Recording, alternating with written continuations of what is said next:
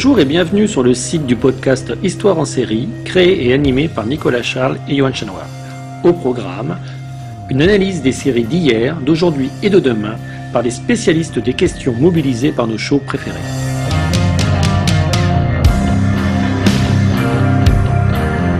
Histoire en série, c'est le podcast qui met en relation histoire, sciences humaines et séries.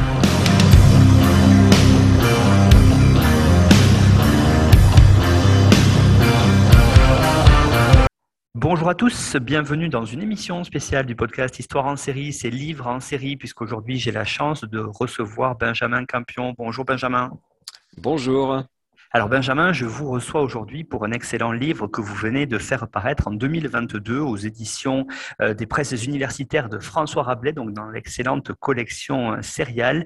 Euh, le livre est intitulé HBO et le porno, raconter des histoires par le sexe. Donc on, va parler de tout ça aujourd'hui hein, et, du corpus que vous avez retenu euh, pour votre, pour votre étude hein, sur, sur, toutes ces séries HBO. Avant ça, je vous présente rapidement Benjamin. Alors vous, vous enseignez le cinéma et les séries à l'université Paul Valéry Montpellier Montpellier 3 et vous avez déjà euh, écrit un livre qui s'appelle Le concept HBO, élever la série télévisée au rang d'art qui est toujours paru dans la collection sériale aux presses universitaires François Rabelais en 2018.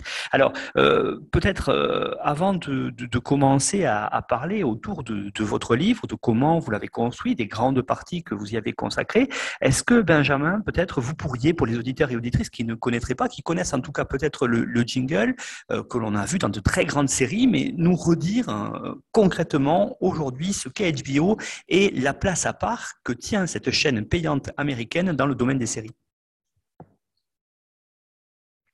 Alors c'est vrai que c'est marrant, vous faites euh, allusion à ce, petit jingle hein, qu'on a l'habitude de voir. Donc euh, quand on a l'impression qu'une télévision s'allume euh, au début de l'épisode avec la mention HBO, le, nom de la chaîne, et puis ça se termine, quand l'épisode se termine, l'écran, enfin comme si la télévision s'éteignait. Donc à chaque fois cette impression, cette idée que on raconte une histoire avec un début et puis une fin comme une projection de cinéma. Donc en fait HBO est une chaîne qui a euh, une prétention, euh, et je le dis à double, à double sens du terme, de proposer une, enfin d'élever, comme, comme je l'avais écrit dans mon bouquin précédent, la série télévisée au rang d'art. Je précise bien que c'est pas, ce n'est pas ma position, c'est la stratégie de la chaîne que j'ai essayé de, de, relayer et d'expliquer. Euh, et donc cette stratégie, en fait, elle a été élaborée on va dire au milieu des années 90, HBO euh, au départ, c'est euh, donc ça veut dire euh, home box office, hein, donc le, cinéma, on va dire le meilleur du cinéma à la maison. Hein, on était déjà dans cette idée-là qui a précédé bon, bah, ce qu'on retrouve aujourd'hui avec les plateformes de streaming, etc., pour, enfin, pour certaines. et donc, c'était une chaîne qui était plutôt axée sur, on va dire, le sport, au départ, ils ont, ils ont diffusé quelques euh, rencontres de, hockey sur glace et puis surtout euh, le Three Line Manila, donc le combat de, Mohamed Ali euh, aux Philippines, donc de la boxe, sport noble s'il en est, donc du sport et puis et puis du cinéma, des films, plutôt des films classiques hollywoodiens qui pouvaient donc être récupérés euh, sans payer de voilà qui n'était pas trop cher et qui euh, donnait un certain cachet euh, à la chaîne. Donc sport et cinéma essentiellement, des documentaires également par la suite. et la série en fait dans tout cela, elle a une, elle a une petite place vraiment très modeste, très très peu notable. Hein. C'était pas du tout euh, pensé comme des créations artistiques euh, euh, amenées à, concurrencer le, grand cinéma. D'accord? Donc c'était vraiment du remplissage hein, de grilles, je vais dire plus qu'autre chose. Donc il y a quelques séries, mais très très qu'on a oubliées en fait, qui sont pas du tout euh, marquer les esprits, euh, si ce n'est peut-être euh, les contes de la crypte hein, dans les années, je crois que fin 80, bon, anthologie, vous avez peut-être vu ça pour, pour les gens de ma génération à l'époque sur M6. Bref, en fait, voilà, ce qui s'est passé, c'est qu'au milieu des années 90, la, direction de la chaîne a, décidé de redéfinir euh, sa ligne éditoriale, hein, ce qu'on appelle en termes techniques euh, le rebranding. Donc, on redéfinit sa marque euh, en tant que chaîne. Voilà, moi, je suis HBO, je suis une chaîne du câble premium américain. Ça, il faut que je le précise aussi. Donc, c'est le câble américain premium, donc il faut payer en plus pour y accéder. Alors, je fais souvent la comparaison avec Canal Plus en France ou OCS. Bon, bah, il faut payer un abonnement tous les mois. Donc, ça s'adresse à des gens déjà qui ont un petit un certain certaine classe sociale, certains revenus qui peuvent se payer ce type d'abonnement. Et donc forcément, ces gens-là, ils attendent, euh, ils attendent des programmes qui proposent autre chose, qui proposent plus, qui euh, leur en donnent pour leur argent. Forcément, on a, quand on paye, on attend, on attend des, programmes plus, voilà, plus j'allais dire plus, plus en tout cas qui correspondent plus à ce que l'on attend que le tout, venant. Et donc, euh, ben, en fait, ils ont, ils ont décidé de miser sur la série pour justement se différencier. Et donc, en 96, ils ont initié ce slogan euh, fameux It's not TV, it's HBO, qui a beaucoup fait parler. Donc, ce n'est pas de la télévision, c'est HBO. Hein, évidemment, un slogan euh, très provocateur. Euh, mais voilà, moi, je trouvais intéressant de, l'étudier. De, derrière le, marketing et derrière le goût de la, provocation, qu'est-ce qu'il y avait dans ce, de, substantiel, de véritable dans ce slogan? Est-ce que ça se vérifiait dans les séries? Alors après, chacun en jugera. Mais en tout cas, ce qui est sûr, c'est qu'à partir de 97, ils ont commencé à lancer une série euh, originale, vraiment HBO, d'envergure, euh, une série par an. Donc il y a eu euh, Oz, la première en 97, après, bah, il, y a, eu Sex and the City. Euh, là, on était dans la, dans la comédie, mais on se détachait vraiment de la sitcom hein, parce qu'on tournait en extérieur à, trois caméras, à, une caméra pardon, et non plus à trois. Euh, et puis, on abordait un sujet comme euh, le sexe de manière très, très crue et très, très continue. Donc, c'était vraiment étonnant par rapport à ce qui se faisait à l'époque. Bon, Oz, hein, c'est aussi une série très très virulente, très violente, très cash, très très abrasive, donc euh, euh, qui se passe dans une prison. Et puis Les Sopranos, qui est souvent considéré un peu comme le, chef-d'œuvre euh, de, la chaîne, enfin l'un des chefs-d'œuvre. Six Feet Under, ensuite il y aura The Wire. Donc voilà, toute une panoplie de séries vraiment qui ont marqué à chaque fois à chaque fois très fortement les esprits. Euh, donc ça a été presque du, euh, du 100% de réussite, je vais, je vais dire, sur les premières années. Alors après, évidemment, ça va se, euh, diluer un petit peu. Il y aura, il y aura, ce sera pas aussi continu dans la, dans la qualité. Forcément, quand on produit plus, on prend plus de risques et il y a plus d'échecs. Mais voilà, donc tout ça, en fait, je l'ai, pour, pour conclure, je l'ai, je l'ai, étudié dans mon bouquin le concept HBO, euh, qui était donc euh, déjà dans cette collection sériale. Euh, et puis là, le, la suite, en quelque sorte, HBO et le porno, c'était vraiment dans la continuité de cette histoire, mais en prenant un angle bien précis qui était celui enfin, sur lequel je suis venu, en fait, pas forcément le décidant comme ça en amont, mais un petit peu euh, empiriquement, j'ai été mené vers ce sujet. C'était les, représentations de, nudité et de sexe. En fait, je cherchais à travailler sur les représentations limites à la télévision américaine. Je voulais savoir jusqu'où on pouvait aller dans les séries, euh, américaines. Et finalement, bah, j'ai vite remarqué et compris que la, violence était très euh, peu euh, surveillée, donc il y avait une grande euh, liberté de, violence et on la retrouvait dans des séries très grand public. je ne sais pas, je pourrais vous citer les experts, toutes les séries procédurales. avec les personnages de légistes qui apparaissent et on voit des cadavres, et des scènes de violence assez, assez crues. Donc ça, finalement, ça remonte à, assez loin et il y a une certaine permissivité à la télévision américaine. Bon, évidemment, il faut mettre ça en relation avec le contexte social euh, euh, national américain, politique. Et puis, euh, finalement, ce qui était plus interdit et plus intéressant à, étudier pour moi, c'était l'autre versant qui était donc le, la nudité et, le sexe, et d'où la naissance donc de, ce bouquin qui est, euh, bon, issu d'un, travail de thèse, hein, donc c'est un travail de, longue haleine euh, jusqu'à l'apparition de ce livre qui, j'espère, est pas trop euh, pompeux et intello et quand même a été voulu comme accessible. Il y a beaucoup d'illustrations, beaucoup d'images. Bon, ça, c'est un travail universitaire approfondi, mais je l'espère quand même assez accessible pour, pour les gens qui s'intéressent à ces questions-là sans être forcément spécialistes.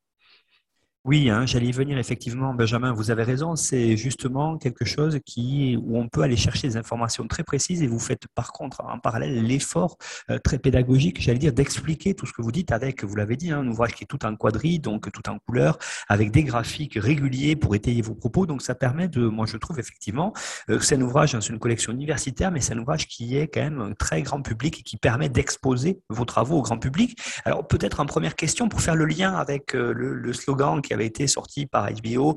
Euh, vous l'avez rappelé, hein, It's not TV, it's HBO. Souvent, on a eu aussi ce slogan qui a été détourné, et je fais le lien avec ça, avec euh, It's not porn, it's HBO.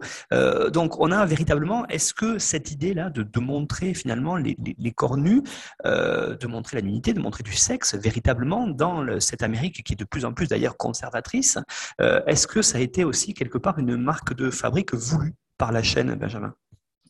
Alors, en fait euh, HBO, c'est euh, c'est toujours un, peu paradoxal, c'est un peu ambivalent en fait pour répondre à cette question. Euh, c'est ni tout blanc ni tout noir, c'est-à-dire que évidemment, enfin évidemment, effectivement, HBO a comment dire, a misé, a tablé, a capitalisé même sur sur le sexe, hein, parce qu'on sait très bien que le sexe fait vendre et qu'on sait très bien que euh, sur les moteurs euh, de recherche internet, ce sont les mots les plus euh, les plus recherchés, que à la télévision, ça attire aussi le regard. Et HBO étant une chaîne du câble premium, elle s'adresse beaucoup pour schématiser un public masculin, CSP+, vous voyez, je sais pas, des trentenaires, quarantenaires euh, beaucoup d'hommes euh, blancs, euh, des, classes sociales aisées, etc. Bon, ça, c'est un petit peu la, caricature. Évidemment, le public, il est beaucoup plus large que ça, mais on peut dire que c'est une des cibles et que donc, cette cible-là, bah, elle peut être intéressée par des contenus érotiques, voire, voire pornographiques. On peut penser en France à Canal+, avec le film X, qui avait aussi cette stratégie-là.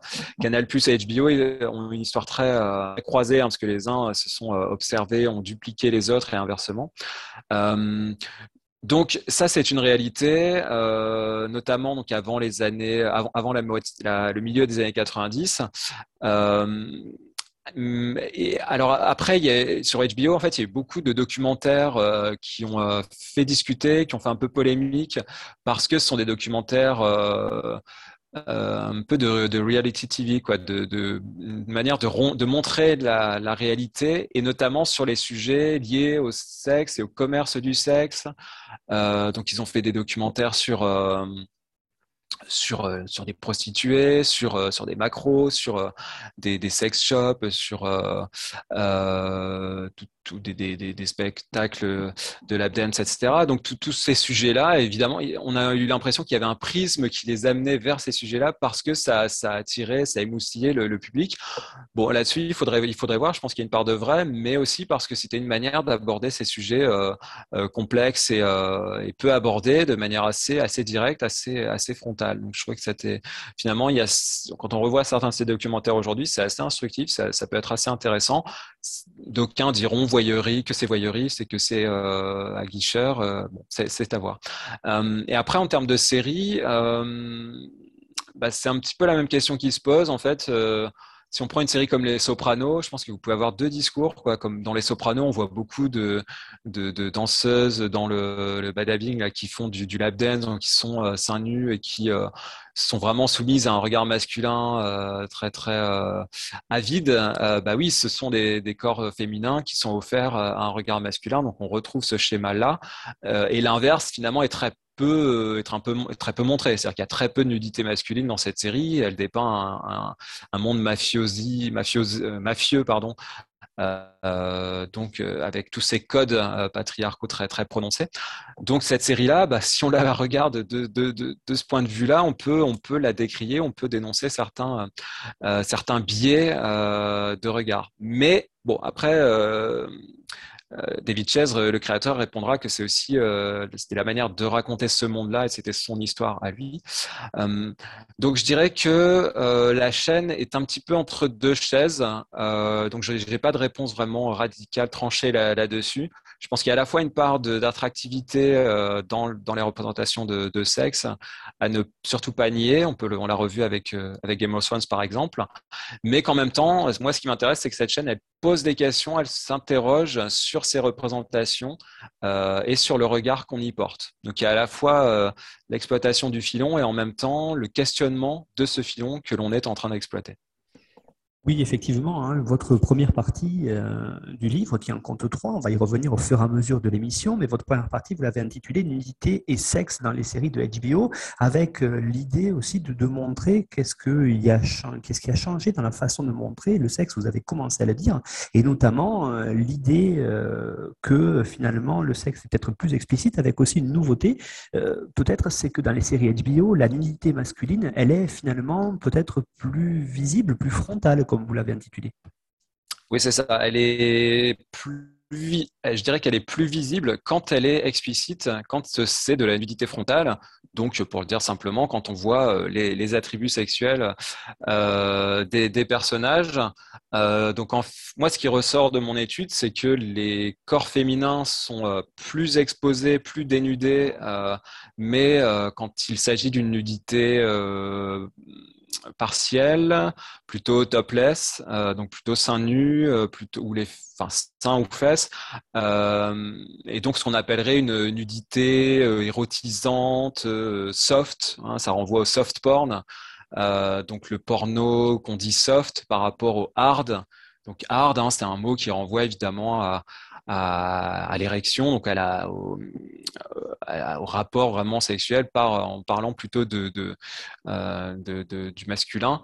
Euh, donc le soft, il, nourrit évidemment cette, cette tradition de, euh, de soumission du corps féminin à un male gaze, à un regard masculin. Et ça, évidemment, ce n'est pas du tout absent de, des séries de HBO. Au contraire, on retrouve cette dominance euh, quand il s'agit de ce type de nudité. Mais par contre, quand ça devient plus explicite, euh, plus frontal, là, il ressort que euh, cette nudité, elle est plutôt masculine. alors, comment l'expliquer? Je pense que ça permet de, un petit peu de dédramatiser la question, notamment par un biais comique, en passant par des prothèses, Hein, en exagérant finalement euh, cette masculinité, en exagérant les attributs, ça, finalement ça devient gaguesque parce que les prothèses rendent la chose assez euh, euh, surdimensionnée, si je puis dire, et puis donc assez, assez, assez comique. Hein, ça, ça, on peut, ça renvoie à la, comédie la comédie potache américaine. Souvent, ce sont des plans très courts, très, très, très, très succincts. on ne s'installe pas dans cette nudité frontale donc voilà, moi je pense qu'il y, a une nudité féminine très très forte quand elle est soft et plus masculine quand elle est, quand elle est hard. Et puis, vous montrez aussi très bien finalement que le sexe que l'on montre, c'est un sexe très normé, en tout cas qui, ne sort pas trop des normes, hein, puisque vous l'avez dit, hein, l'hétérosexualité est omniprésente, avec euh, l'idée aussi, par exemple, euh, de montrer très très régulièrement des positions sexuelles très convenues, notamment le rôle majeur de la position traditionnelle, on va dire, du missionnaire, par exemple. Donc, c'est vraiment un sexe très, on va dire, très normé, montré par HBO. Dans la majorité, oui. En fait, euh, ce qui est intéressant, il me semble, dans une étude comme celle-ci, quand on étude où vraiment on, euh, travaille sur un corpus très large, hein, parce que là, j'ai pris euh, toutes les séries originales de, la chaîne depuis 1997, depuis Oz, jusqu'à, je crois que je me suis arrêté en 2019 avec la première saison d'Euphoria. Donc, finalement, ça embrasse un, grand, grand nombre de, euh, de productions. Juste pour quelques chiffres, hein, j'ai relevé euh, près de 1300 occurrences de nudité et ou de sexe, alors que ça soit euh, partiel ou, plus explicite. Et si je retrouve les chiffres, ça faisait un total donc, de 75 séries euh, donc ça peut être des anthologies, des comédies, des drames ou des mini-séries. J'ai établi quatre, euh, catégories. Et au total, ça fait donc 197 saisons, 2008 euh, épisodes. Donc ça, c'est une, une, masse, si vous voulez, très très très très importante, très volumineuse et en même temps assez hétéroclite, hein, parce qu'on trouve même sur une chaîne comme HBO qui se veut singulière. On trouve des programmes parfois très originaux et, en même, et parfois plus conventionnels, hein, qui se rapprochent plus de ce que fait la télévision de masse, la télévision de grand public. Et donc, HBO, finalement, à ce slogan, ce n'est pas de la télévision, c'est HBO qui euh, prétend euh, se détacher complètement du tout venant de, ce qui se fait à la télévision. Mais on voit bien que dans euh, une grande partie de ces programmes, on retombe sur des schémas préconçu et assez convenu. Donc, comme vous l'avez dit, en termes euh, d'hétérosexualité, de position, etc. Donc, finalement, je pense qu'il y, a certaines conventions certains réflexes qui dépassent qui dépassent les désirs d'émancipation d'une chaîne ou d'un ou d'un site ou d'une marque. Vous voyez, ça dépasse même le cadre de la télévision. Je pense que dès lors, même quand il y a des, discours de, dissociation, de distinction radicale, dès, lors que vous êtes amené à, diffuser sur un médium aussi, euh, populaire et, aussi répandu que la télévision, bah, vous retombez quand même, vous en revenez à, certaines de, ces conventions. Donc, euh, c'est ce qui ressort pour une grande, une grande partie, mais ce qui est intéressant, et c'est là que j'ai essayé de pousser euh, les cas d'études, c'est qu'il y a quand même beaucoup, beaucoup de euh, de cas, de, séries qui vont dans d'autres directions, qui proposent d'autres choses. Alors, euh, bon, une série comme Girls, par exemple, montre le corps euh, féminin différemment de ce que l'on a l'habitude de voir. donc, c'est une série qui est très intéressante pour cela. la série de David Simon, The Juice, David Simon, c'est le créateur de The Wire. Il a co-créé une série qui s'appelle The Juice, qui revient sur la, montée, la, montée du, euh, cinéma pornographique, hein, euh, enfin de la prostitution et, du cinéma pornographique. Et là aussi, on retrouve d'autres euh, des, questionnements euh, avec une approche un, petit peu différente parce que David, Simon documente énormément ses travaux et, et, donc il a une approche assez sociologique. Donc voilà, je trouve que c'est une chaîne qui est assez passionnante parce que elle elle propose des créations assez originales, assez singulières, même si dans une, euh, majorité, il y a quand même euh, certaines conventions qui, euh, sont, ont la, peau dure quoi, et dont on aura du mal, je pense, à se défaire, quel que soit le diffuseur. Oui, effectivement, hein, si on continue sur ces, euh, ces, conventions, si on peut dire comme vous les avez appelées, si on commence, si on, regarde le chapitre 3 hein, que vous avez intitulé Initier et conclure le rapport sexuel, on voit bien que des phases essentielles, comme les préliminaires par exemple, sont très peu montrées. On voit bien aussi que finalement, euh, ben, il faut filmer vite, donc euh, il n'y a pas de, de longues scènes, hein, vous parlez de précipitation, et puis on voit surtout souvent que le plaisir masculin est montré et que au contraire, on ne voit que très, très rarement du plaisir féminin, par exemple. Oui, exactement. Oui, tout à fait. C'est vrai que la, le, plaisir masculin est surreprésenté euh, par rapport à celui des femmes.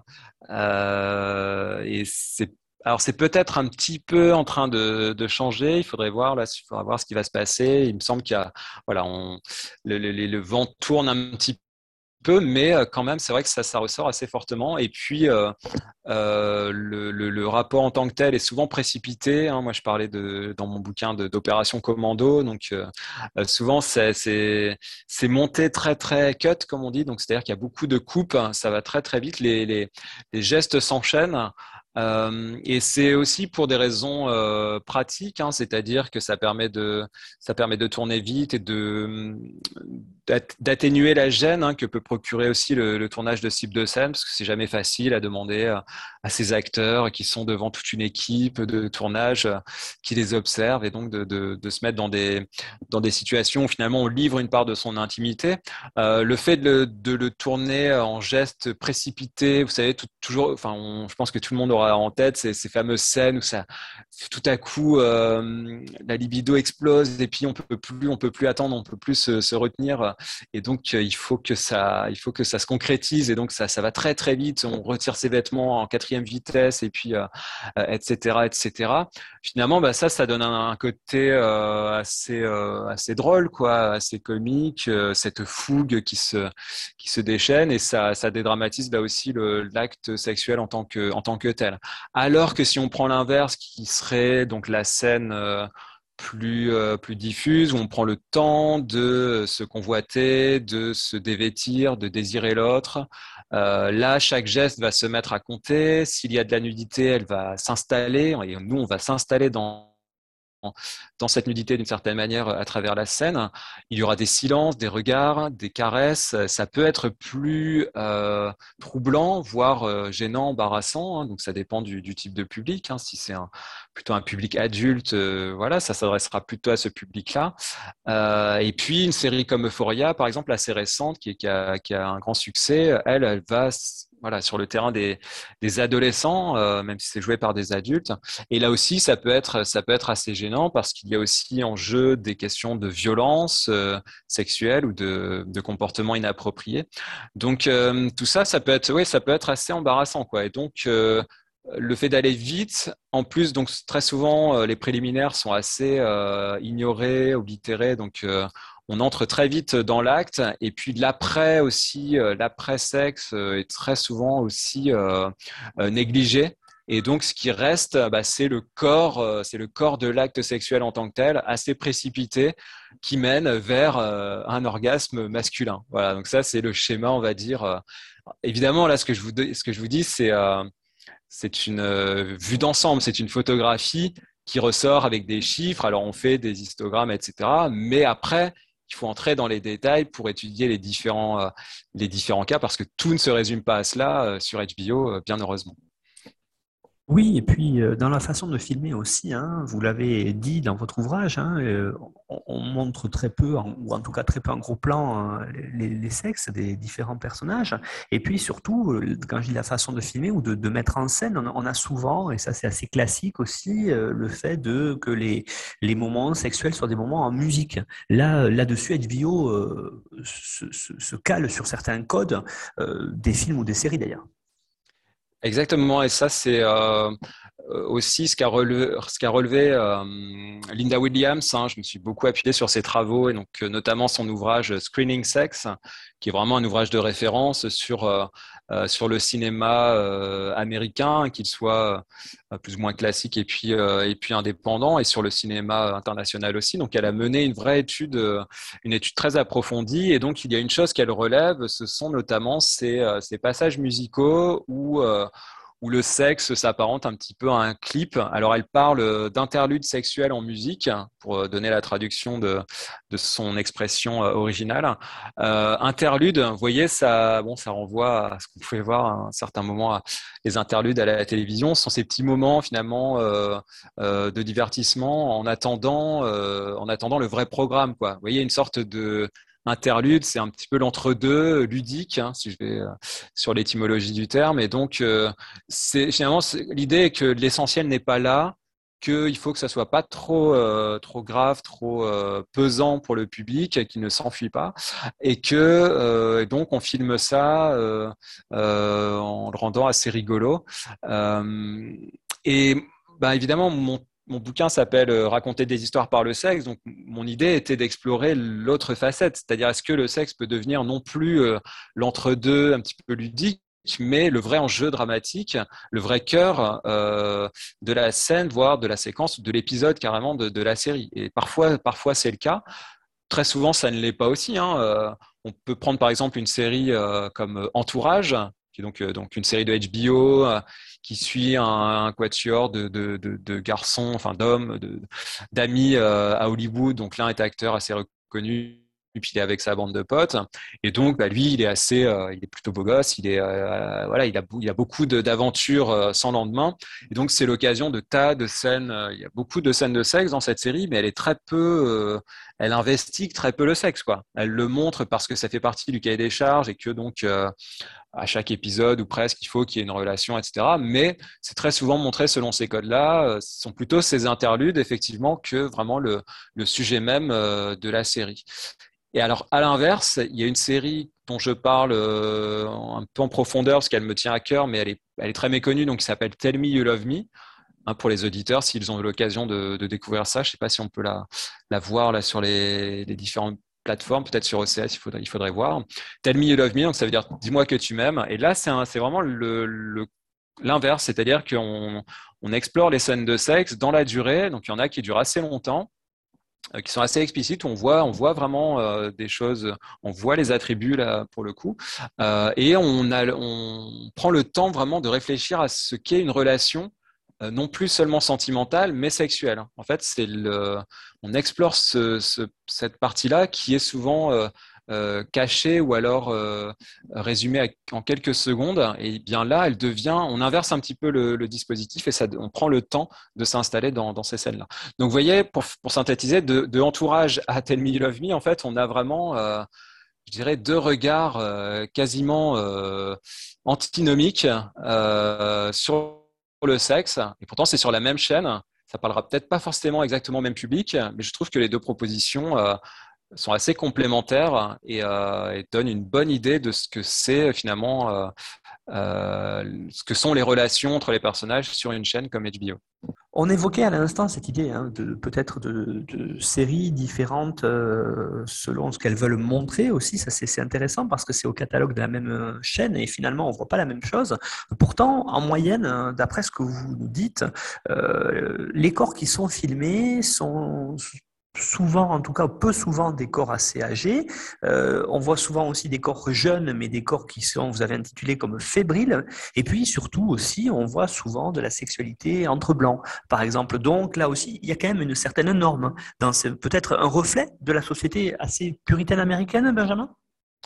Oui, un reflet du puritanisme. Euh, alors le mot puritanisme, il, il renvoie à certaines connotations, il faudrait voir, mais oui, c'est, je pense qu'il y a une, certaines traditions, si on peut dire comme ça, de, représentation. Euh, et donc sur les âges, bien en fait, euh, ça s'explique aussi assez facilement, hein, je pense. C'est-à-dire que les jeunes, donc les, alors évidemment préadolescents, il n'en est pas question, mais les adolescents sont peu, très peu dénués, dénudés pardon, et, et, sexualisés. Quand ils le sont, c'est très récent parce que c'est notamment à travers cette série, donc Euphoria, euh, qui a été lancé en 2019 et qui finalement était le premier, on pourrait dire, teen drama euh, de la chaîne. C'est-à-dire qu'HBO, c'est pas une chaîne qui faisait des séries, euh, ce qu'on appelle les séries ados, alors séries avec pour qui montrent des ados sur l'ambivalence du terme. ça faisait pas partie des genres explorés par la série, par la chaîne, pardon, parce qu'elle considérait que justement ce genre-là, il était déjà accaparé, il était déjà l'apanage des grandes chaînes, Hein, les Beverly Hills, euh, il y en a eu des, euh, Gossip Girl, etc., euh, etc. Enfin, il y en a eu des The etc. il y a eu énormément de ces séries-là. et donc, la chaîne, finalement, a longtemps laissé de côté ce genre. Et puis, quand il, quand il est venue, ça a été très tardif en 2019 et ça a été très remarqué parce qu'elle y est venue frontalement elle a été assez, euh, assez cash, euh, donc notamment à travers le créateur Sam Levinson. Et donc, elle y a montré euh, ce qu'on n'avait pas vraiment l'habitude de voir dans des séries comme Beverly Hills, c'est-à-dire le, sexe, la consommation de, porno aussi par, par les ados, etc. Enfin, vraiment de montrer des ados d'aujourd'hui. On peut penser à, une version encore un peu plus trash de Skins, la série, la série britannique.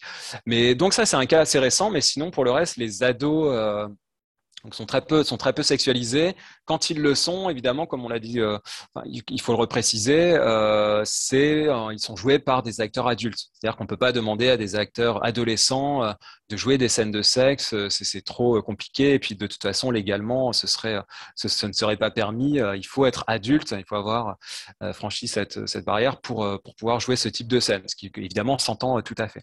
Et alors, après, il y a l'autre l'autre versant, j'allais dire, qui est donc celui des personnes euh, mûres, seniors, d'un certain âge. Alors moi, je parle de seniors, euh, mais on va dire au-delà de 50, euh, 60 ans, enfin au-delà de 60 ans, on va dire, pour simplifier. Et eh bien là, c'est également, il n'y a, a quasiment pas de représentation de nudité et de sexe. C'est extrêmement rare, et du coup, j'ai pu relever les cas précis et les étudier. Donc pour ça, je renvoie euh, nos auditeurs euh, au bouquin s'ils veulent le, détail d'analyse de, ces scènes-là, qui sont très intéressantes, mais qui sont extrêmement, extrêmement rares. Et donc, bah, ce qui nous reste, euh, ce sont les vingtenaires et les trentenaires, donc les corps sexuels les plus actifs, les plus vigoureux, les qui sont dans la force de l'âge, qui sont en bonne santé, qui sont aussi souvent séduisants et donc il y a un rapport évidemment d'attraction à travers ces corps-là. Par contre, une fois qu'on franchit la barre des 40 ans, notamment pour les femmes, ça devient beaucoup plus rare. et pour les hommes aussi, mais en fait, les hommes, eux, très souvent, se retrouvent dans des relations avec des femmes plus jeunes. Donc là, on retombe sur un autre cliché du, du euh, vieux beau, comme on dit, entre guillemets, qui, euh, qui prend une jeunette et qui donc délaisse son, son épouse pour une femme plus jeune. Donc, c'est pas lui qui se met à nu, c'est, la jeune femme avec qui, avec qui il couche. Euh, donc voilà, finalement, ça, effectivement, ça reste très présent et je pense que ça dépasse largement HBO. Ça s'applique de manière beaucoup plus large à, à l'audiovisuel et peut-être aussi au cinéma américain et peut-être même euh, international. Et donc, pour finir, bah, sur la couleur de peau, oui, c'est vrai que ça reste beaucoup euh, entre blanc ou, euh, ou, à majorité blanche. mais là aussi, ça évolue quand même hein, sur les dernières années. Il y a un certain rééquilibrage. Et donc, il y a notamment une série comme Insecure d'Issa qui, elle, montre principalement en grande majorité euh, des relations entre Afro-Américains et donc qui euh, donne d'autres représentations. Et du coup, là, c'est aussi intéressant de voir que la chaîne euh, prend parfois le contre-pied d'elle-même pour se faire son auto-analyse et finalement essayer de changer la donne qu'elle a elle-même perpétuée d'une certaine manière. Alors, on en arrive à la deuxième partie de votre ouvrage, hein, qui est un peu plus courte en termes de chapitres, puisqu'il y a deux chapitres dedans. Cette seconde partie, vous étudiez véritablement ce qu'est la pornographie avec euh, ce chapitre 6 que vous avez intitulé Du porno par écran interposé, où là, vous revenez véritablement euh, sur une vraie définition, parce que peut-être que tout le monde semble connaître ce mot-là, mais vous, euh, vous expliquez à la fois sur le plan historique, mais aussi sur le plan sémantique, ce porno, ce porno qu'est-ce qu'on entend par là, et ça, ça vient compléter véritablement ce qu'on vient de voir jusqu'à présent. Bah, c'est vrai que c'est un mot qui finalement est repris à toutes les sauces et qui c'est une sorte de mot euh, fourre-tout quoi, sans, sans, mauvais jeu de mots, mais on, peut on peut y mettre un petit peu ce qu'on veut et finalement euh, hein, l'érotisme des uns et le porno des autres, hein, pour reprendre euh, la citation de Breton. Donc c'est finalement c'est aussi toujours une question de curseur euh, et on le retrouve, euh, ce dilemme-là, on le retrouve dans les, dans les jugements, euh, certains, certains jugements procès fameux à la Cour suprême, qui doit, comment dire, qui doit juger si là on est face à une représentation obscène, si on est face à de la pornographie en tant que telle, ou si ce n'est que de l'érotisme poussé à, dans certains, certaines limites. Donc ça, reste soumis à un regard euh, subjectif. Hein. On, en, revient toujours à ça. Il est très difficile de définir euh, exactement euh, ce que c'est que, la pornographie. Alors après, moi, je me suis appuyé sur des, textes de loi, et donc il y a un mot qui est associé au porno, donc c'est l'obscénité, qui se différencie légalement de ce qu'on appelle l'indécence. Donc il y a une distinction entre l'indécence et l'obscénité. Et je pense que ça vaut aussi pour la, la vie civile. Hein quelqu'un qui se comporte de manière indécente euh, va franchir certaines limites, peut-être se, mettre à nu, avoir un comportement inapproprié. Mais l'obscénité, vous voyez, il y a, le, franchissement d'un palier. Ça va au-delà. L'obscénité, euh, c'est plus poussé, c'est plus inacceptable, ça brise, euh, ça, comment dire, ça enfreint certaines règles morales de vie sociale. Et donc l'obscénité, alors après, sans trop entrer dans les détails, mais ça passe notamment par euh, la représentation euh, des attributs sexuels. Donc, si on passe d'une nudité topless qui peut être jugée indécente à une nudité frontale où là on voit le sexe en tant que tel, on passe euh, du côté de l'obscénité. Vous voyez, il y a certains critères comme ça qui permettent, qui permettent de dissocier.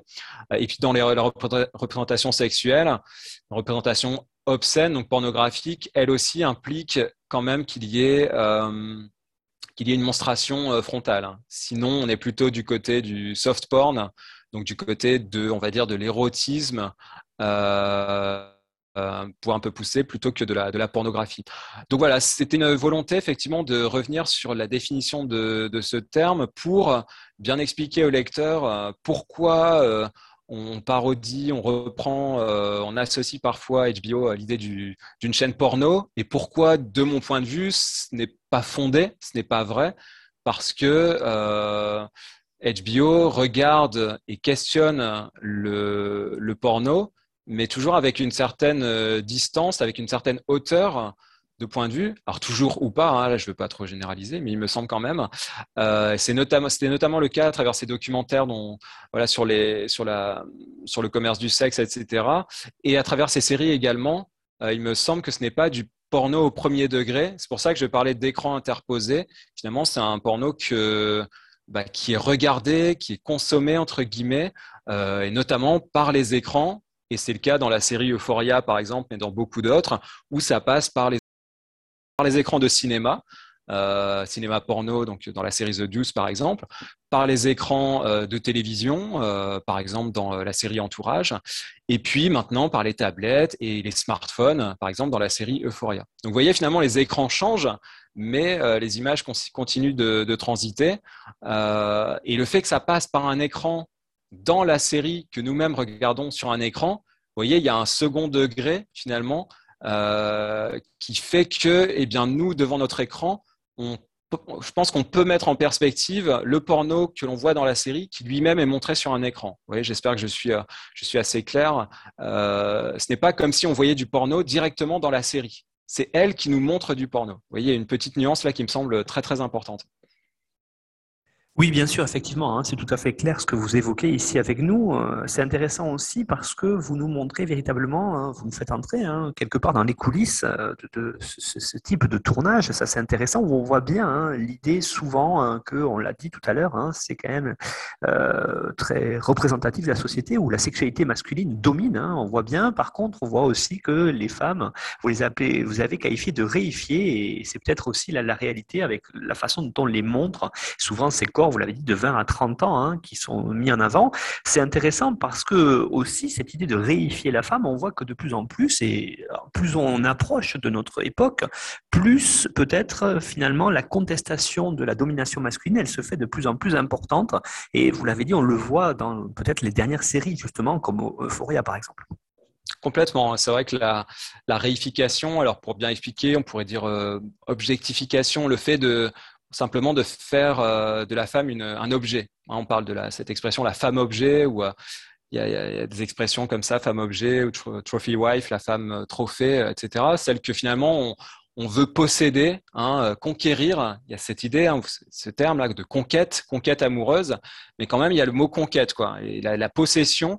Et la possession, ça implique la domination d'une certaine manière. On possède quelque chose, on l'utilise à, à, satiété comme on, comme on le souhaite, hein, sans forcément penser à, à, l'autre quoi et à ce que cette femme euh, ressent et à ce qu'elle éprouve et à ses besoins à elle. Donc ça c'est l'idée euh, de la réification et, effectivement elle est présente et elle est présente mais je trouve qu'elle est questionnée quand même par la série. Hein. Je reviens à cette série euh, vraiment que je recommande de The Juice hein, parce que David Simon on, voilà on le on le résume souvent à, The Wire, mais il a, il a, fait beaucoup de séries et je trouve celle-ci est une de ses plus passionnantes, peut-être un peu euh, méconnue malheureusement.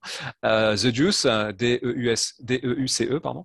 Euh, et en fait, dans cette série, ben, on voit bien, parce qu'on suit une femme qui, euh, qui, se prostitue, euh, au début de la série, qui va devenir une réalisatrice de, cinéma pornographique et qui va en fait se poser elle-même des questions sur ce qu'elle est en train de faire. Est-ce qu'elle n'est pas en train de, euh, reconduire finalement une domination sur des femmes qui sont des femmes objets, qui sont exploitées et qu'elle, pas qu'elle oblige, mais qu'elle fait tourner pour, bah, pour de l'argent, mais pas vraiment euh, à leur gré, c'est pas vraiment euh, le, dessin qu'elle s'était euh, tracé dans leur vie. Quoi. Donc elle, elle se questionne elle-même sur ce qu'elle est en train de faire, alors que c'est une femme et que on attend, pourrait s'attendre à ce qu'elle ait un, et d'ailleurs au début elle prône une une attitude plus féministe qui est d'avoir plus d'égards et de, de, changer les codes très établis et très fixes du, du cinéma pornographique.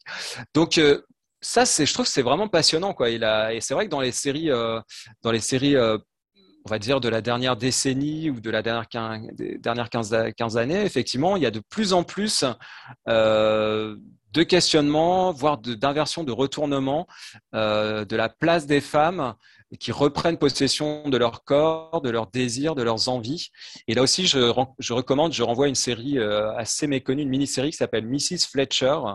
c'est une très belle mini-série avec Catherine Anne, qui est une mère de famille qui en fait voit son père en quelque sorte son, son fils qui part à l'université, le mari n'est plus là, donc elle, elle se sent un peu délaissée et donc elle re, elle cherche à réactiver sa libido et donc à, reconquérir sa propre, ses propres désirs sexuels. Et donc là, c'est vraiment du point de vue de cette femme qui va aussi consommer du porno, qui va aussi passer, passer par ses écrans, mais qui va s'interroger sur sa propre place en tant que femme, en plus une femme euh, quadragénaire. Donc euh, voilà, toutes ces questions un petit peu taboues de la femme qui a franchi la barre des 40 ans, est-ce qu'elle a encore le droit d'avoir une vie euh, sexuelle?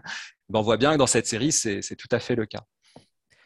Et puis, c'est vrai qu'on arrive à la troisième partie, euh, Benjamin, cette euh, partie que vous avez intitulée De nouveaux horizons corporels et sexuels. Alors, c'est très, très intéressant ici parce que vous avez, dans ces deux chapitres, le 8 et le 9, euh, étudié véritablement des études de cas dans les séries. Alors, ces études de cas, elles sont intéressantes. La première, à travers deux séries, c'est Girls, je l'avais déjà évoqué, puis l'incontournable Clement Thrones, hein, qui, qui a vraiment peut-être fait connaître, on va dire, HBO très, très large public. Vous avez évoqué d'autres séries majeures avant. Hein. On parle de Sex and the City. On s'était moins attention que c'était HBO, mais après, on a vu Les Sopranos aussi, The Wire, et puis ça explose à l'échelle mondiale avec la série, euh, sans doute hors norme, Game of Thrones.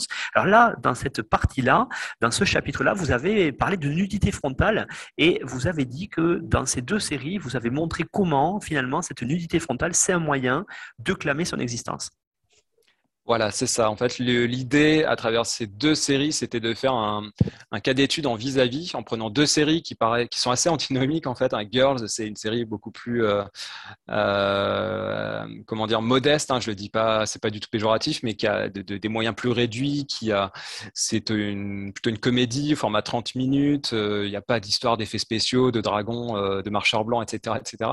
Et donc Game of Thrones, c'est la grosse série, un peu blockbuster, etc. et du coup, je me me disais que c'était intéressant de mettre en vis-à-vis, en perspective ces deux séries pour voir si, euh, non pas qu'elles racontent, euh, qu'elles montrent la même chose, mais qu'elles se posent des questions assez, analogues euh, par, des biais, par des biais différents. Et donc là, c'est l'idée effectivement que des femmes clament leur existence par la nudité frontale, hein, ce qui peut paraître paradoxal, mais en fait, c'est, il me semble, un retournement de la réification dont on parlait, de la femme objet qui serait soumise au male gaze, euh, alors moi, je parlerai pas de, pour inverser ça, de female gaze parce que ça voudrait dire que là, on inverse, on reprend le euh, le regard masculin de convoitise à ses prédateurs et puis on l'appliquerait aux femmes sur des hommes. Il me semble pas que ce soit que ce soit ça qui soit en jeu à ce moment-là. Bon bref, ça c'est un, autre débat. Euh, et donc dans Girls, on voit bien que Lena Dunham, donc qui joue Anna, Anna est très souvent nue de façon, enfin je veux dire sans manière quoi, sans sans vraiment se poser la question de pourquoi je suis nue. Bah oui, je suis chez moi, je, je viens de me sortir du lit, je sais pas, je prépare mon café, etc. Bah je suis nue bah oui, voilà. Euh, y a pas, voyez, c'est une sorte de dé, euh, dédramatisation de la nudité en tant que telle. C'est pas, c'est vrai que si on, si on y réfléchit, je veux dire, euh, tous les jours ou pas, ou presque, chez nous, on peut se balader nu, etc. Quand il y a personne, bon voilà, il n'y a pas de, de grandes questions qui, métaphysiques qui se posent à ce moment-là. Et, donc c'est une sorte de c'est pas une banalisation, mais ça, ça question, elle questionne la banalisation et pourquoi on pourrait pas banaliser euh, la nudité et la nudité de Anna, qui a un corps voilà, qui est assez euh, banal finalement, mais qui est pas, qui, répond pas au canon de beauté euh, des top modèles, etc.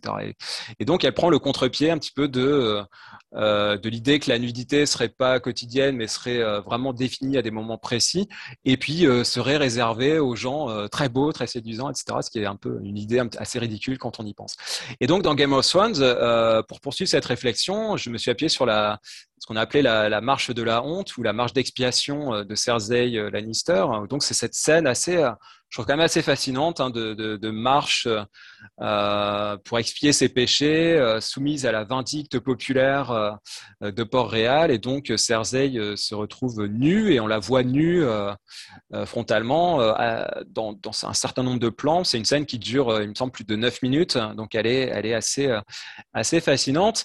Et elle pose plein de questions, alors euh, parce qu'elle passe par des trucages aussi, parce que euh, on a greffé numériquement la de l'actrice euh, qui joue Cersei Lannister à, au corps d'une femme plus jeune qui a un corps. donc, vous voyez, là, il y a une tricherie finalement sur, la vérité des corps. Donc, ça, sans doute, peut-être on peut le, on peut le, déplorer, mais bon, là, j'étais pas dans une, interrogation morale par rapport à ça, mais plus sur ce que ça montrait, ce que ça disait euh, euh, des types de représentation. Et finalement, en tout cas dans cette scène, si on, l'analyse narrativement et formellement, il me semble qu'il en ressort que euh, Cersei vraiment s'affirme par son corps et justement par le fait qu'elle refuse de répondre euh, à l'obscénité de la population qui lui fait face. Et donc elle reste, reste immaculée euh, face à l'obscénité qui n'est pas l'obscénité de son corps nu à elle, mais l'obscénité du peuple qui, qui, lui crache dessus. Vous voyez, donc voilà, je trouvais qu'il me semblait qu'il y avait un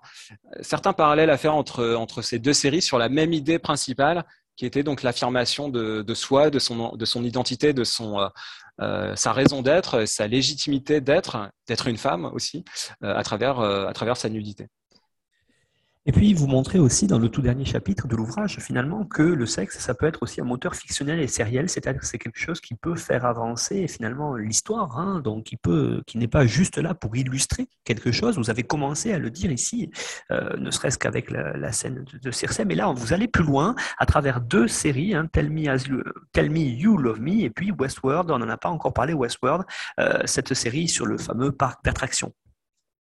Westworld, c'est amusant parce que c'est une série qui, euh, euh, montre beaucoup de, nudité, mais qui est très peu sexuelle en fait. Euh, parce qu'il y a très simplement factuellement, statistiquement, il y a très peu de scènes de sexe dans cette série. C'est pas voilà, pas ce qu'elle a envie de raconter. Mais par contre, la nudité, elle est présente et dès le premier plan, parce que, donc je ne vais pas entrer dans les détails, mais c'est une histoire de, robots qui sont exploités dans un parc qui s'appelle Westworld et qui sont euh, exploités par euh, des visiteurs, des euh, fortunés, beaucoup d'hommes notamment.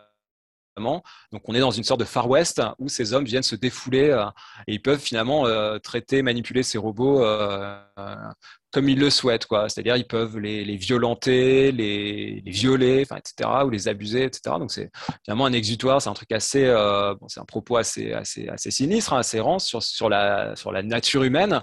Et évidemment, le propos de la série qui est assez passionnant, c'est qu'il va y avoir un soulèvement et donc une, une, rébellion de ces, de ces robots, et donc notamment à travers des femmes. Donc il y a Mev et Dolores qui sont les deux héroïnes de la série, euh, qui vont euh, contre, comment dire, se, soulever vraiment et prendre leur destin en main.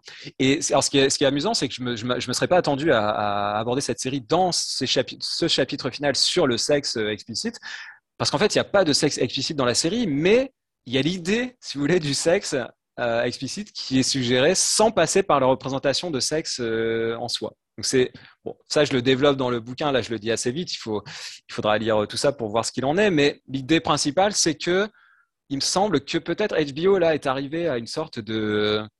C'est une question que je me pose, peut-être de. Je dire de climax, si vous voulez, pour employer un terme euh, qui est dans le, thème, euh, qui serait que euh, on est habitué maintenant aux représentations de sexe sur cette chaîne. Elle a beaucoup de liberté, elle a beaucoup étudié ces questions-là et elle continue de le faire avec des séries comme, comme Euphoria, et puis ça partait de, de, Sex and the City. Et peut-être qu'elle serait même capable de représenter le, sexe sans le montrer véritablement. Vous voyez, ça, c'était une, c'est une hypothèse, c'est une proposition que je fais. Euh, et donc, on voit en fait dans cette série Westworld une scène de sexe qui, euh, est tout à fait explicite dans les effets que, procure l'acte en tant que tel. C'est-à-dire qu'il y, a vraiment un orgasme qui est montré à travers, à travers Mev. Elle le ressent profondément mais il n'y a pas euh, l'acte d'accouplement, euh, de, pénétration, etc., etc., qu'on peut peut voir d'ordinaire.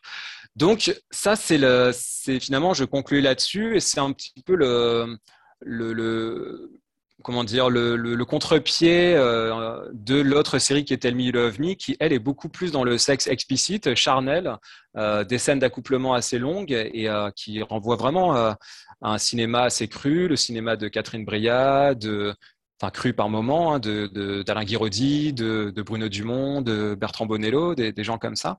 Euh, et donc cette série, elle, est assez frontale, elle va vraiment euh, dans la représentation. Donc il me semblait intéressant de mettre en vis-à-vis ces deux séries là aussi qui sont assez antinomiques, euh, mais qui sont traversées par une idée commune qui est que pour reprendre le sous-titre, on peut raconter des histoires par le sexe. Moi, je suis persuadé que c'est un moteur fictionnel très puissant que l'on a tendance à délaisser parce que c'est compliqué. Et ça, je l'entends tout à fait. C'est compliqué, ça peut être gênant, c'est compliqué pour les acteurs. On prend des risques en termes de réception.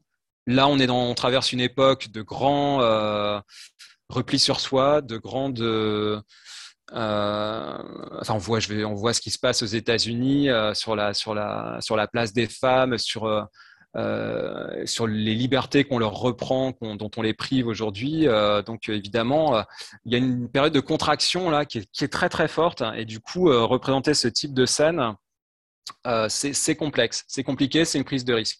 Mais il me semble que HBO je pense, a beaucoup à gagner à continuer à explorer cette voie-là, alors de façon intelligible, parcimonieuse, sans aller dans la surenchère, évidemment. Euh, mais, euh, mais, il me semble que ça peut vraiment nourrir sa, ses séries. Et j'ai l'impression que c'est le cas, parce que Foria continue d'explorer cette voie-là. Et puis même sur leur, la plateforme qui est un petit peu associée, qui s'appelle HBO Max, vous avez une série comme The Minx, M-I-N-X, euh, à laquelle je renvoie aussi nos, nos, auditeurs qui continuent, qui prolongent ces questionnements. Donc voilà, je pense qu'il y a une voie qui se trace d'avenir sur le fait de raconter des histoires par le sexe. Oui, c'est un petit peu finalement, Benjamin, ce que vous évoquez dans votre excellente conclusion. Hein. Finalement, c'est cette idée que vous avez dit, hein, il y a plusieurs phrases intéressantes dans votre conclusion que j'incite bien sûr les, auditeurs et auditrices à aller, euh, comme tout le reste du livre, à les lire. Mais vous dites par exemple que la stratégie du HBO repose sur une logique de désenclavement. Euh, là aussi, je pense que ça c'est majeur parce que finalement, c'est quelque chose qui ne se fait pas ailleurs et qui a permis de faire connaître la chaîne.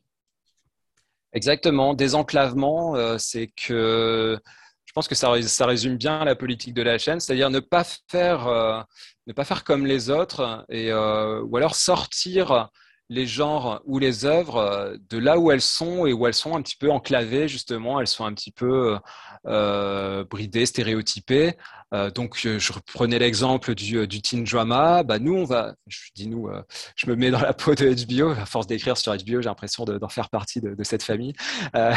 nous, HBO, on va sortir le teen drama, du teen drama, enfin, et de la télévision grand public, et puis on va en faire autre chose. Et ça, j'ai l'impression qu'il l'applique aussi à la nudité et au sexe. C'est-à-dire, bah, ok, on va, essayer de montrer le sexe, mais pas simplement en montrant du sexe à guicheur euh, euh, pour attirer euh, voilà, les hommes d'une trentaine d'années, etc. Bon, tout, tout, cette, tout ce réflexe-là, qui évidemment est un, c'est un moteur aussi euh, commercial et marketing très puissant, parce que quand vous faites ça, vous êtes sûr que vous allez avoir, avoir du public présent. Mais est-ce que ce sera pour de bonnes raisons? Et est-ce que finalement, au bout d'un moment, ça va pas finir par tourner en rond tout cela? Et puis, ben, le sexe pour le sexe en tant que tel, ça, au bout d'un moment, ça raconte pas grand-chose. Et je pense que les gens vont se lasser. Et surtout, surtout, on est à l'ère d'Internet où le sexe, il est à portée de clic et donc je veux dire, euh, il y, a tout un terrain là qui a été, euh, tout un champ qui a été approprié par euh, d'abord par l'industrie, pornographique et maintenant qui s'est déporté sur le sexe. Mais en fait, c'est la, la continuité. Hein, c'est juste le, tuyau qui change, si je puis dire encore. Je sais pas faire trop de mauvais jeux de mots, mais c'est voilà le, canal de diffusion qui change. Mais bon, voilà, le porno maintenant, il est sur, Internet même voilà, les, les, ados peuvent en quelques clics accéder à des images très très crues. Et donc, je pense qu'il y a un travail de désenclavement qui est de, sortir de ces représentations très stéréotypées, parce que finalement, ce que voient les ados là, à travers le porno, c'est quand même très codifié, c'est très réducteur sur ce qu'est euh, sur la sexualité. Quoi. Ça montre euh, un modèle assez caricatural. Euh, très surdimensionné finalement, qui n'est pas forcément proche de, des réalités qu'on peut connaître. Et est-ce qu'il n'y a pas autre chose à montrer à travers bah, les femmes, à travers les, les, gestes, les, positions, les actes sexuels, les sexualités au, sens large. Euh, donc je pense qu'il y a tout un terrain à, explorer. Euh, et donc voilà, la grande question maintenant, ça va être de, de de, de, de, regarder ce qui se profile devant nous. Donc là, il faudra, attendre un petit peu, puis prendre un petit peu de recul. Mais moi, je vais continuer à, observer tout cela pour voir comment va se traduire euh, l'évolution de la fiction, notamment sur HBO, en corrélation avec euh, le contexte socio sociopolitique très très lourd euh, qui est celui euh, qui est le nôtre aujourd'hui et qui est notamment celui de la de la, nation américaine. Donc on est dans un moment vraiment très très très complexe, de grand repli sur soi. Mais bon, parfois la fiction aime bien prendre le contre-pied de ce qui se passe et quand ça se contracte, eh bien la fiction se sert de ces sujets-là comme d'un exutoire pour montrer d'autres choses. Donc peut-être que on aura d'autres d'autres bonnes surprises, en tout cas d'autres sujets de discussion à, à l'avenir. Benjamin Campion, merci pour euh, euh, d'avoir partagé ce moment avec nous autour de votre ouvrage. Je rappelle le titre, donc c'est HBO et le porno, raconter des histoires par le sexe, qui est paru dans cette année 2022 aux presses universitaires François Rabelais dans l'excellente collection Serial, euh, dont on a déjà évoqué à de nombreuses reprises tous, les ouvrages qu'on a pu y faire, parce que effectivement, hein, je pense qu'aujourd'hui, en termes d'ouvrages universitaires, c'est très intéressant. Et puis vous l'avez dit, hein, je, je je, le dis je le redis aux auditeurs et auditrices, c'est de l'ouvrage universitaire, mais c'est de l'ouvrage qui est très grand public et vous avez fait vraiment là-dessus un immense effort à la fois de d'illustration, mais aussi un, effort explicatif, presque pédagogique. Et ça, c'est très très bien, avec aussi, bien sûr, comme beaucoup d'ouvrages universitaires, hein, une, excellente bibliographie. Euh, bref, je ne peux, Benjamin, que vous féliciter pour votre excellent travail et vous et recommander cet ouvrage parce qu'il permet euh, à la fois de peut-être d'aller plus loin sur cette chaîne HBO et puis de, de voir finalement vous l'avez dit, hein, que le sexe, ce n'est pas que de l'illustratif, c'est aussi du narratif. Et ça, c'est quelque chose de majeur qu'on, que peut-être qu'on se rend plus compte, en tout cas, après la lecture de votre ouvrage. Merci beaucoup, Benjamin, et puis à bientôt. Merci beaucoup pour euh, votre invitation et merci pour euh, les PUFR, donc la collection Serial, parce que vraiment, ils font un, travail euh, formidable d'exploration des séries, pas seulement pour, pour vendre du bouquin, mais aussi pour poser des questions universitaires tout en étant accessibles. Et donc, vraiment, je pense qu'il faut saluer leur entreprise. Dans le contexte actuel, c'est pas évident. donc, vraiment, je les, je les remercie. Puis, je vous remercie, vous, pour, pour m'avoir permis de discuter de ce sujet.